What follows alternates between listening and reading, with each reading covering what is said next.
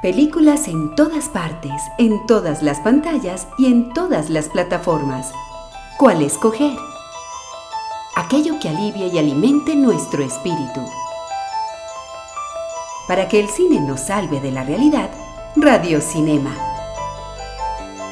En Cámara FM, Radio Cinema. Cine conversado con Santiago Gutiérrez y Samuel Castro.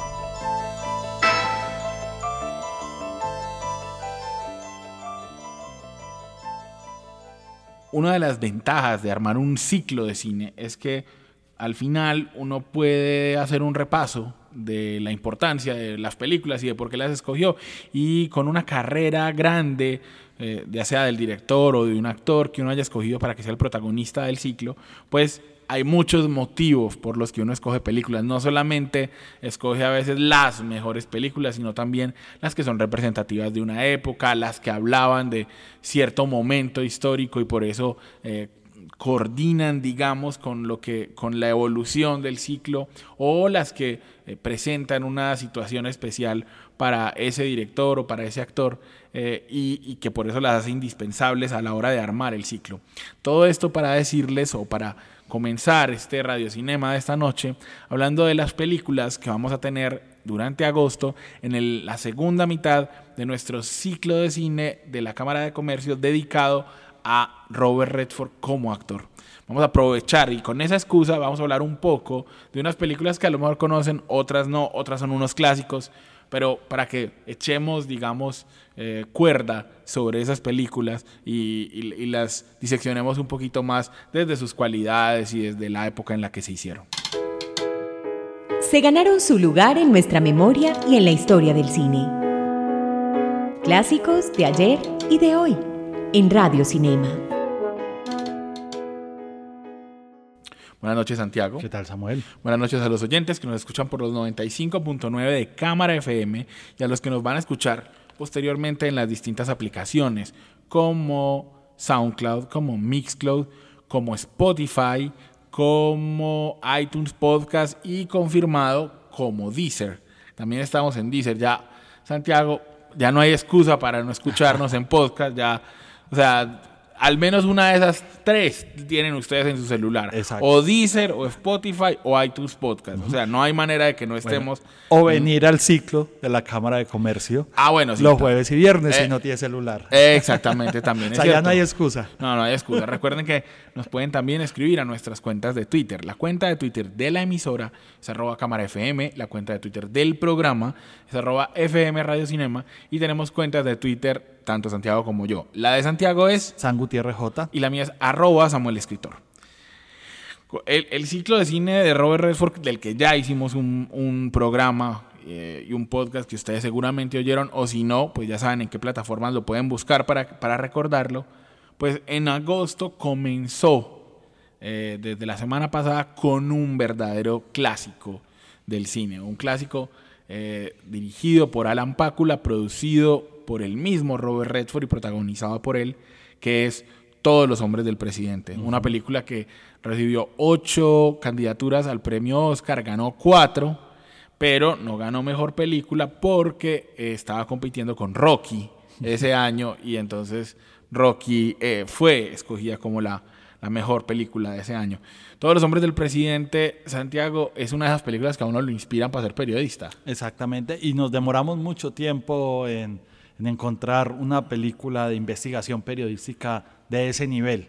Se demoraron décadas hasta, digamos, Spotify. Hasta, exactamente. Creo que, creo que y, pasaron casi 30 años y no más para que pudiéramos encontrar una película. Es eh, filigrana periodística pura sobre el escándalo de Watergate.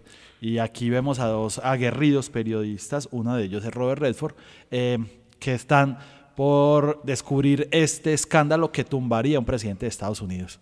Eh, de lo que acabaste de decir en cuanto a lo de, a lo de mm, la filigrana del periodismo, eh, eso es muy importante porque en la película se gastan mucho tiempo, por ejemplo, haciendo llamadas. O sea, de las dos horas y punta que ve la película, sin, sin temor a mentir, creo que gastan media hora. Tanto eh, Robert Redford como Bob Woodward y Dustin Hoffman como Carl Bernstein haciendo llamadas y tocando puertas. Así es. Que eso es lo que tienen en común con Spotlight. En Spotlight creo que intencionalmente, aunque así haya pasado, pero intencionalmente ponen muchas tocadas de puertas Sí, y muchas puede haber un cerradas. guiño a, a esa película o una inspiración, ¿no? Sí, un y- homenaje un poco. Sí, y también es más a lo que vos dijiste, a la investigación periodística, a la antigua. O sea, eh, digamos que era, era lógico que en los 70 pues los periodistas salieran de la oficina y buscaran en la biblioteca del Congreso y tocaran a la puerta. Pero Spotlight, que es mucho más para acá, uno diría se podrían quedar pues llamando por celular, pero hay un asunto ahí con el contacto físico, con decirle a la gente, mire, este soy yo y trabajo en el Washington Post, que es lo que hacen en muchas ocasiones ahí eh, Redford y Hoffman. Eh, Hoffman está ahí porque aunque para, para la generación que nos escucha en este momento, Dustin Hoffman es un actor, pues un viejito, pensando por eso, un viejito que actúa a veces de actor de reparto. Dustin Hoffman en 1970 era la segunda estrella más taquillera de Hollywood después de Robert Redford. Así es, o sea, era tener a los... Algo así como ahora están... Brad Pitt, Leonardo Pitt DiCaprio. Leonardo DiCaprio en la película de Tarantino, así Eh, es. Exactamente. Así Tarantino los compare con Robert Redford y Paul Newman, digamos. Ajá. Eh, es verdad, pero, pero digamos que eh, esto, esto es porque Dustin Hoffman no es, nunca fue un galán, a- en- aunque en su momento, pues, eh, fue el graduado, ¿cierto? Pero, pero No, era un galán convencional, ¿cierto? Sí. Robert Redford sí ha entrado, a pesar de que, que creo que es lo que hemos visto en este ciclo y lo que veremos con lo que viene Samuel, eh, ha luchado por desmarcarse. Y, y creo que quienes nos han acompañado aquí en la Cámara, tanto en la del poblado como eh, en la del centro, porque recordamos que estamos eh, jueves en el poblado viernes en el centro, eh, hemos podido ver un rango muy grande. O sea, ha sido vaquero, ha sido periodista, ha sido un poco más galán, ha sido un tipo de la calle, ha sido un tipo más refinado. Y aquí eh, lo que viene este mes eh, son eh, eh, que nos adelante es también un rango de un actor que ha buscado siempre salirse, desmarcarse del galán tradicional. Sí, exactamente. Él, él- él no, él no quería eso. En, en todos los hombres del presidente, la Warner solamente aceptó el sí, digamos, a la producción si él protagonizaba. Entonces él dijo, esto está muy desbalanceado. O sea, si yo soy Bob Woodward, necesitamos otra estrella para que no quede como la película de Robert Redford. Ajá. Entonces el man cuenta la historia que el man se fue para un partido de los Knicks. Porque Dustin Hoffman es hincha de los Knicks. Ajá. Eh, y en el partido, Robert Redford se le acerca a Dustin Hoffman y le dice, oíste, tengo este proyecto, quisiera que vos fueras mi coestrella, pues o el segundo.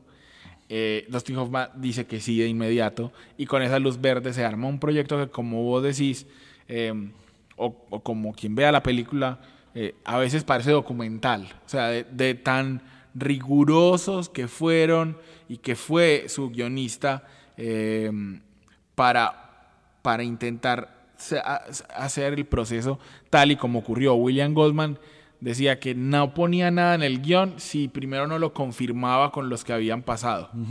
Eh, la película tiene un ritmo setentoso Ajá. que hoy, hoy, hoy, hoy sería un poquito más frenética la cosa. Así es. sí. Eh, habría un sentido más de la urgencia, pero también eso me parece nat- natural, natural que veamos ese ritmo, porque eh, el Washington Post y el New York Times, que eran los dos periódicos que le pararon bolas a ese robo en la sede del Partido Demócrata, pues iban tirando del hilo, pero no creían que ahí hubiera nada importante. Ajá. Fue cuando empezó a salir, cuando, por ejemplo, hay una, una eh, frase del guion que no estaba en, en- en el, en el reportaje original de los dos periodistas, y es siga el dinero.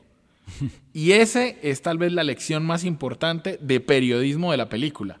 Siga el dinero. Si uno sigue el dinero, encuentra la explicación de las cosas.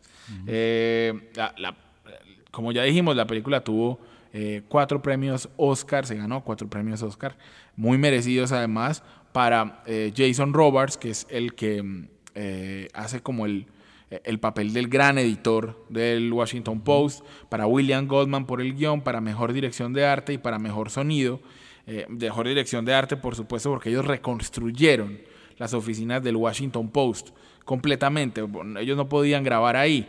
Eh, em, y, para Jason Robards, porque Ben Bradley fue finalmente el editor en jefe que dijo, listo, está, voy a apoyar este reportaje.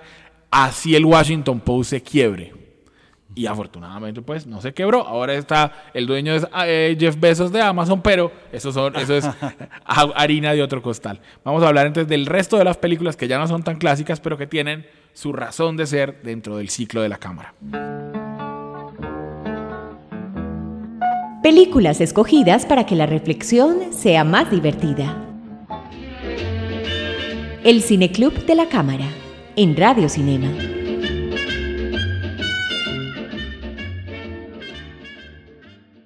Santiago, la que sigue, la que se proyecta en este momento, ah, se está terminando y se proyecta mañana en la sede del centro, es Brubaker, ¿es que se llama? Sí, Brubaker, llegamos a, un Roy Redford en los años 80 eh, con una carrera consolidada. Y digamos, eh, a pesar de que fue un año muy importante, Brubaker no fue lo más trascendental, pero fue su avance en la carrera como actor. Eh, ¿Por qué digo esto? Porque en ese mismo año es cuando él eh, decide fundar el Instituto Sundance, eh, que después se convertiría en el Festival de Sundance un par de años después, y en homenaje a Sundance Kid, su personaje de Sundance Kid, evidentemente, como lo habíamos hablado en el programa anterior sobre Robert Redford, y también empieza su carrera como director con Gente Corriente o Ordinary People, con el que se gana su Oscar, su primer Oscar como director. Sin embargo, Brubaker es, un, es, una película de denuncia social sobre... Basada en un caso real, ¿cierto? Basada en un caso real sobre un tipo que se llamaba Thomas Morton, que, que lo contrataron para básicamente reacomodar o reajustar eh, los dos penitenciarías en Arkansas, en el estado de, Arkansas. Eh, realmente aquí toma distancia, pues tanto toma distancia el guion que creo que el guion se ganó eh, original porque fue inspirado en un libro, evidentemente, pero se tomó, se traslada a Ohio, a, una penitenciaría, pero se mantiene este tema de la, de la denuncia por los abusos del sistema penitenciario de los Estados en ese momento, las palizas, asesinatos selectivos, la corrupción rampante y, digamos, un personaje que quiere luchar contra eso y que, pues, digamos, no quiero adelantarme a la película, pero eh, encuentra muchas dificultades en el camino para no mostrar. Ahí eh, Robert Redford se disfraza, el personaje de Robert Redford eh, se, se, mete como de prisionero, ¿cierto? Sí, sí, digamos su entrada, su entrada, ahí digamos, puede ser un spoiler, pero lo que decir siempre, un spoiler de una película de los 80, es, pero él, él, él, digamos, entra como siendo, para conocer de primera mano esta realidad. igual, lo que estabas diciendo, pero creo que en este, en este caso sí, sí, sí es difícil comunicarse con la película, conectarse por la narrativa propia de, de, 1980.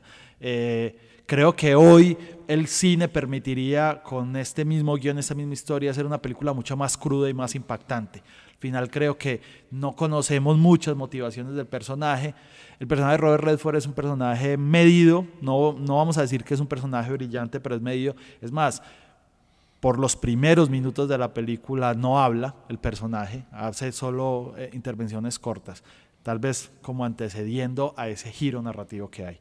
De todas maneras, es una película, por lo que decimos que hay que ver, era en, 1980, eh, Robert Redford era un actor consolidado y que estaba empezando a trazar paralelamente, eh, digamos, su, su carrera como activista y como director, que este aspecto social que se ve en esta película fue muy importante. Tenían en común eh, eh, todos los hombres del presidente y esta película la actuación de Jane Alexander, eh, la actriz que aquí hace de Lillian Gray. Sí, Jane Alexander, sí, Lillian Gray, efectivamente. Que ella era la bibliotecaria en, en, todos los hombres del presidente. Aquí es como una conexión con el gobierno que es la única que lo apoya, digamos, como pero y, y también como no sé si en la historia real era una mujer, pero creo que sea una mujer también le da un matiz en un mundo rudo de una prisión masculina, ¿cierto? Entonces creo que es el, papel de ella, eh, digamos, a lo largo de la película. Igual el guion fue nominado al Oscar.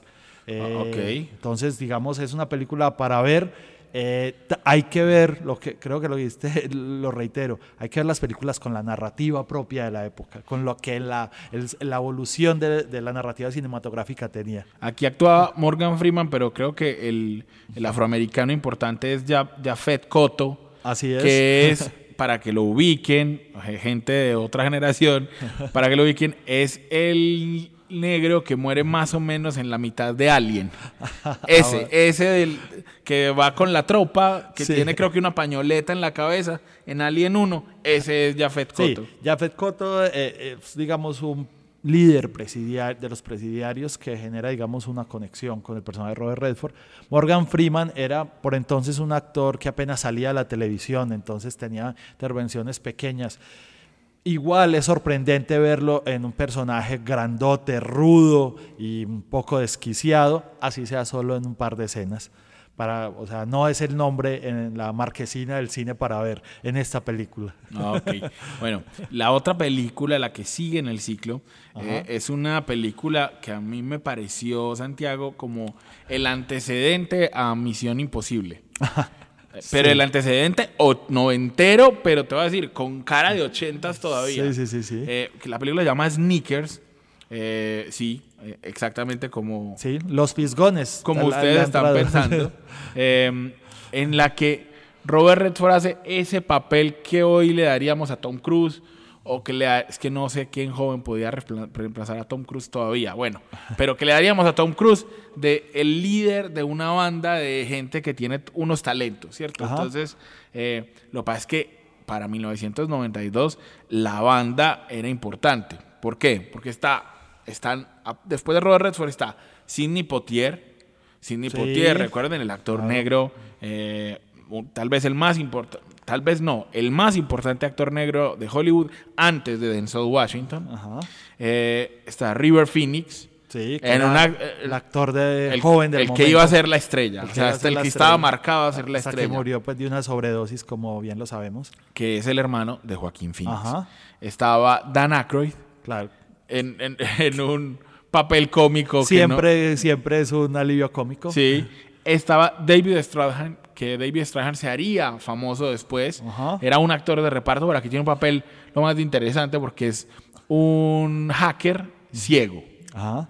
que lee en braille. O sea, es, es que la, la película es, es un guion traído de los cabellos, Sí, pero bueno, completamente. y está Ben Kingsley también. Y está Ben Kingsley, exacto, que hace, también, no voy a decir también, ese sí sería un spoiler, pero que, que también aquí muestra, y uno muestra su, su calidad y su clase, y Mary McDowell, McDonnell, Ajá. que es la, la, digamos, el interés romántico de la película, pero también un- tiene un personaje muy progresista en lo femenino para la época en la que está construido.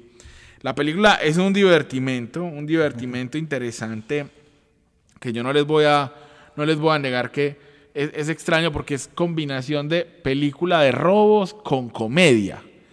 Que hoy es muy, digamos, normal ese, esa mezcla de género. En el 92 no era tanto.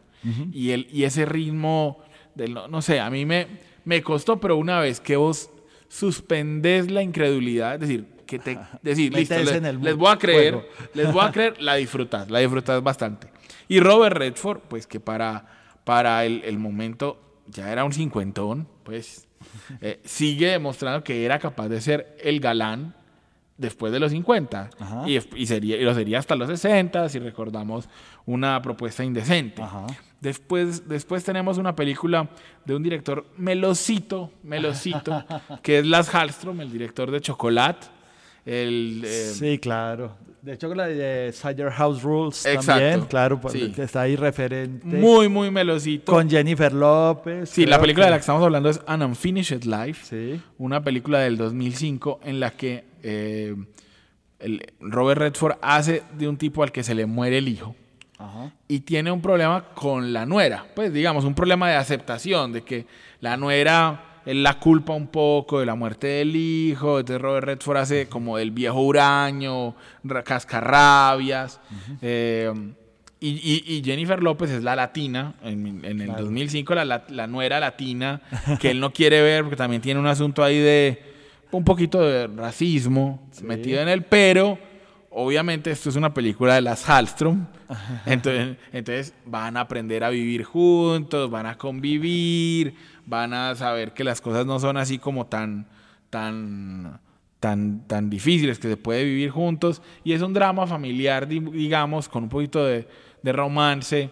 Que, que, no está mal. Bueno, y se reencuentra con Morgan Freeman también. Acá. Exacto, aquí, Morgan Freeman sí, hace un papel de más de dos escenas. Exactamente.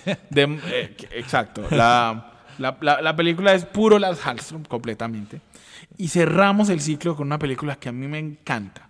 Una película que se llama The Old Man and the Gun.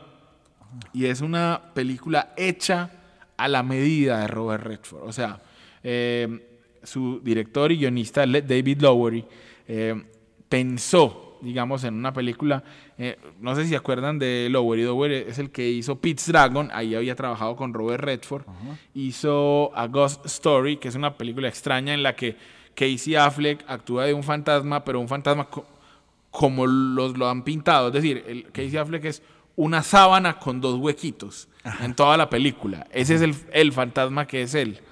Y Lowery, pues muy inteligentemente, le dice a Robert Redford, venga, este papel es para usted y Robert Redford hace de un viejo ladrón. Un viejo ladrón que utiliza los recuerdos y para pintar los recuerdos de ese viejo ladrón que se ha escapado de no sé cuántas cárceles, que se ha hecho no sé cuántos robos, pues Lowery eh, y Redford utilizan pedazos de películas viejas. Entonces es muy bonito porque el ladrón viejo, el recuerdo de él es el ladrón joven y es Robert Redford joven.